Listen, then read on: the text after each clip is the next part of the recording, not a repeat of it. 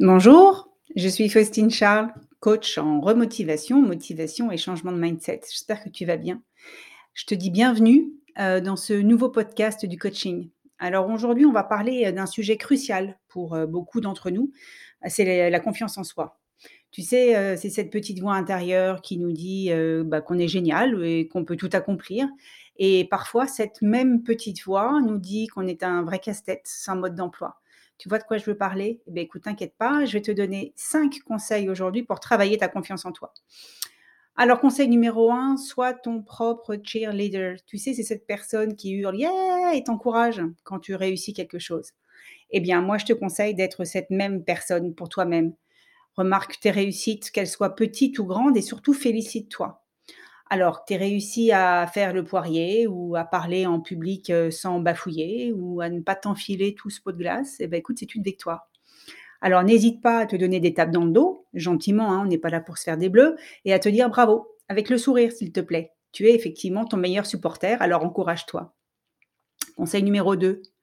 Accepte tes imperfections avec humour. Personne n'est parfait, même pas Beyoncé. Je t'assure, j'ai déjeuné hier avec elle. Franchement, on est loin de la perfection. Hein.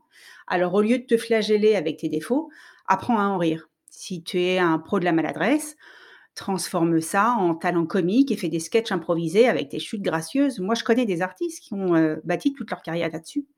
Et puis, si tu as une tache de chocolat sur ta chemise blanche, eh ben, écoute, qu'est-ce que tu vas y faire? Dis-toi que c'est de l'art abstrait.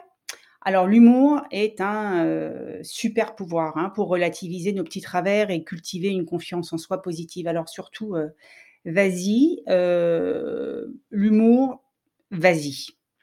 Conseil numéro 3. Fixe-toi des objectifs réalistes. Bah oui, la confiance en soi, ça se construit progressivement, hein, comme une maison en Lego. Alors, pour éviter de te prendre les pieds dans les briques, fixe-toi des objectifs réalistes.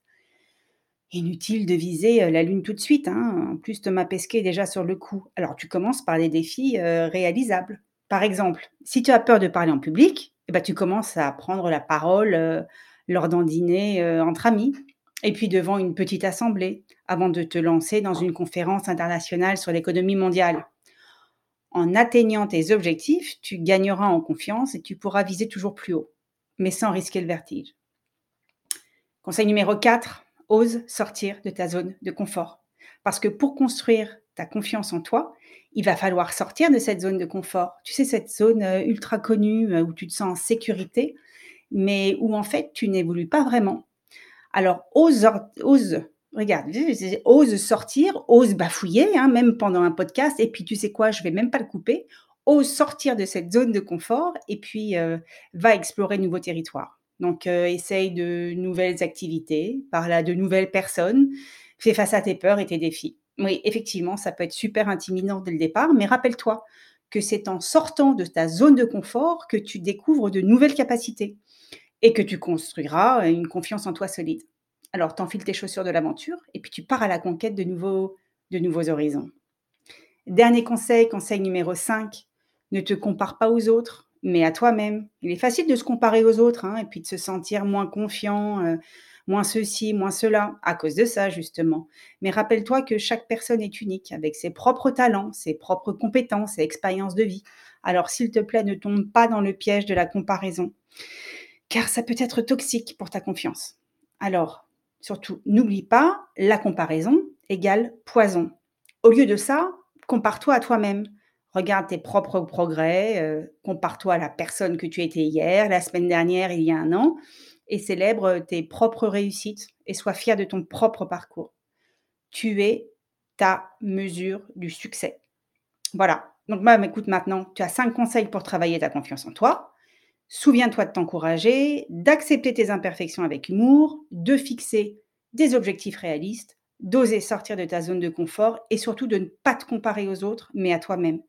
Et n'oublie pas, la confiance en soi, ça se construit petit à petit, alors sois patient avec toi-même.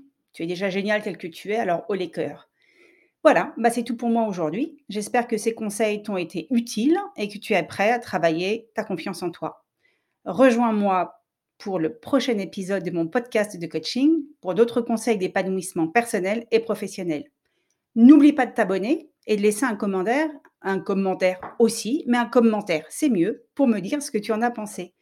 À bientôt et souviens-toi, c'est toi la star de ta propre vie. Alors fais-en un spectacle grandiose. Ciao